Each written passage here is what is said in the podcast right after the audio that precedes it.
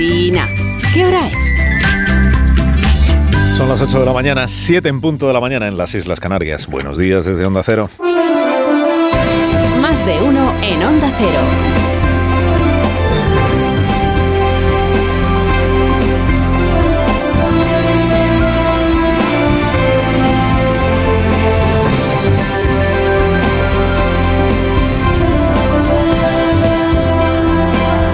Están, bienvenidos a una nueva mañana de radio. Estrenamos el 25 de abril del año 2023. Ni un meeting, ni una homilía, ni una entrevista en una radio de colegio, ni un vídeo visitando gente por sorpresa, ni una sola actividad extraescolar. El presidente vació ayer su agenda. No hizo nada en todo el día. Dice, se está ensayando la semana de cuatro días como en Valencia. Por eso se toma los lunes, no. Para Sánchez todo eso que les he contado, el meeting, la homilía, el, el vídeo visitando gente, todo eso no es trabajo, todo eso es apostolado voluntario que hace él, imprescindible apostolado, para que España no caiga en el abismo de la involución de la mano de un insolvente de mala fe, insumiso a la Constitución, antisistema, antipatriota, pésimo gestor de lo público y ahora también negacionista del cambio climático, o sea, Núñez Feijo. El presidente no es solo el salvador de Doñana, es el salvador de España. Salvar España de quienes dicen que hay que salvar a España de él. Tuya mía, tuya mía. Esta tarde hay un debate en el Senado entre Sánchez y Feijo. Ayer ya comentamos aquí que el presidente se ausentaba de la ceremonia del premio Cervantes en Alcalá. Que con la devoción que había manifestado el día anterior por los libros, visitando una librería de Fuenlabrada, pues, pues resultaba raro, ¿no? Tanta devoción por los libros y el día que se entrega el premio más importante de las letras en español no acude. ¿Por qué? Bueno, salió en defensa del presidente su propio equipo del Palacio de la Moncloa, nada paritario equipo, por cierto, para recordarnos a todos que en realidad es que el presidente solo ha ido al Cervantes una vez. Una en cuatro años y, casi cinco. Que como defensa no sé yo si es muy atinada, ¿no? Dices, ¿qué pasa porque Sánchez no vaya al Cervantes? Y no va nunca. Ayer le pregunté a la Secretaría de Estado de Comunicación cuál es el criterio para ir o no ir. Porque un año va, otro año no va. ¿Cuál es el criterio? Pues no. Estoy esperando la respuesta todavía. ¿Cuál es el criterio? Bueno, si yo tuviera que apostar, eh, lo que diría es que Sánchez se tomó ayer el día libre para entrenar. Como si fuera el rey Juan Carlos en San Show. Para entrenar o ensayar o practicar su debate de esta tarde en el Senado con el antisistema bolsonárico que le aprobó el remiendo de la ley del solo sí es sí la semana pasada, o sea, Núñez Feijóo. En la Moncloa, estas justas parlamentarias, una de esta tarde, les dedican todo el tiempo que pueden, todo el tiempo del mundo, incluso el que no pueden, porque les parecen que es lo más relevante desde el punto de vista político, ¿no? La competición.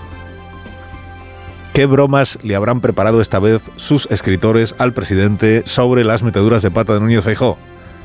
Qué bromas. La última vez que, tuvo debate ya hizo algunas bromas, ¿eh?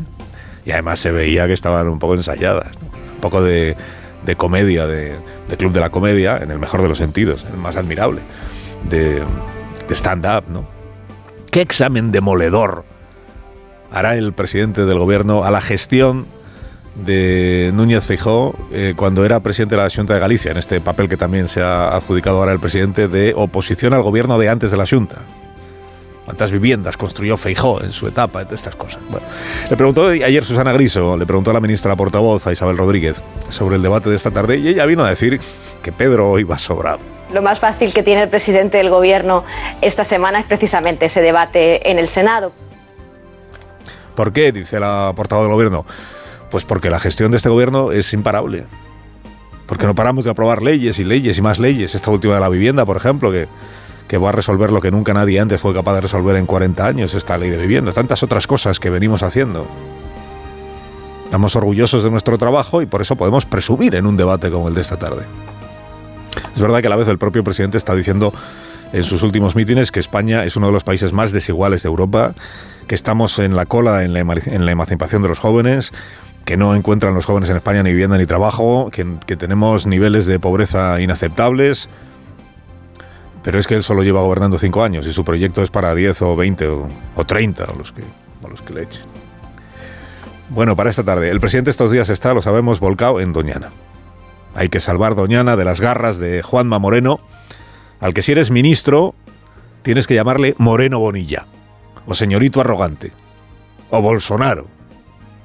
Y si eres vicepresidenta energética y ecológica, o sea, si eres Teresa Rivera, entonces le llamas Mariano Bonilla. El gobierno exige al gobierno andaluz, al Parlamento andaluz, la retirada de esta proposición de ley. Pido a Mariano Bonilla y al señor Núñez Fijo que dejen de poner en riesgo la credibilidad de España. Ay, Mariano.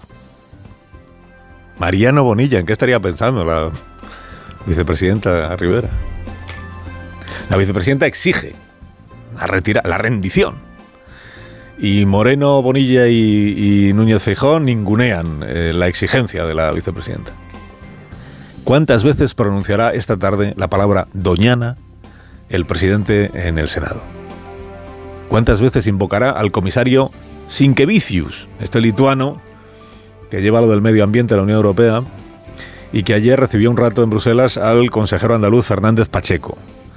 Bueno, no es que le recibiera. Según el gobierno central, lo que hizo fue convocarle.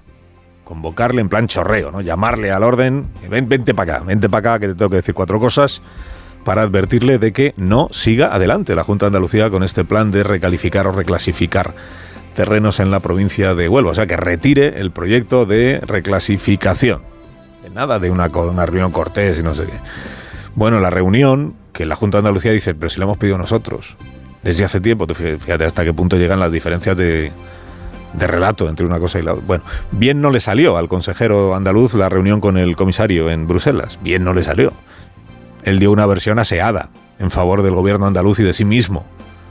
Contó anoche en la brújula Fernández Pacheco que el comisario se ha comprometido a estudiar todo lo que él le ha explicado. Bueno, pues, la reunión ha ido bien, la reunión ha ido bien, ha sido una reunión cordial y yo estoy seguro que eh, una vez que se apruebe el texto, pues será un texto mejor, en el que habrá muchas más sensibilidades reflejadas y, que será en ese momento, una vez aprobado, cuando la comisión lo tenga que analizar y, y decidir, ¿no?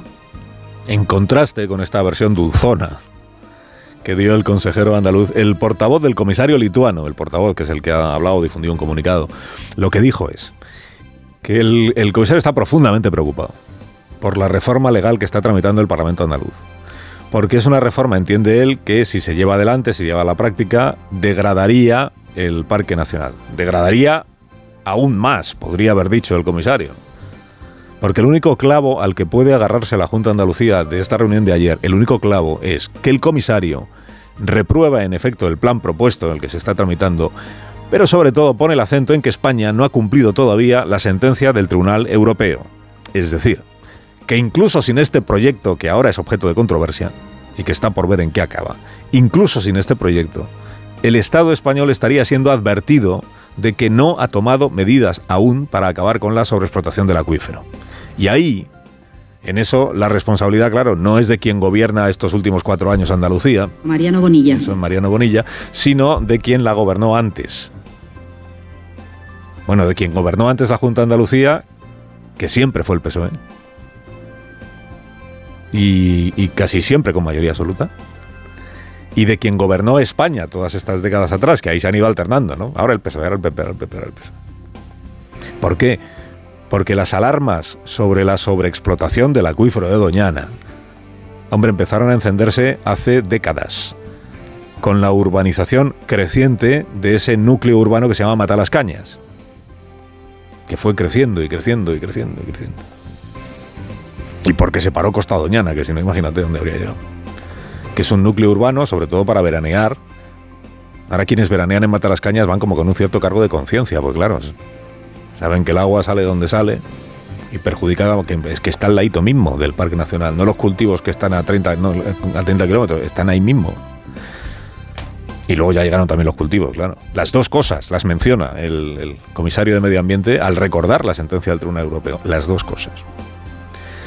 En una cosa sí se parecen el gobierno andaluz y el gobierno de Pedro Sánchez, que es que cuando tienen enfrente a alguien haciéndoles oposición, se envuelven en la bandera de, la bandera de España, en el caso del gobierno, la bandera de Andalucía, en el caso del gobierno andaluz, e imputan al de enfrente no aceptar el resultado de las urnas. Ellos sabrán por qué tienen esa inquina con Andalucía, quizás que no han digerido todavía el resultado que en junio le dieron los andaluces a Juanma Moreno.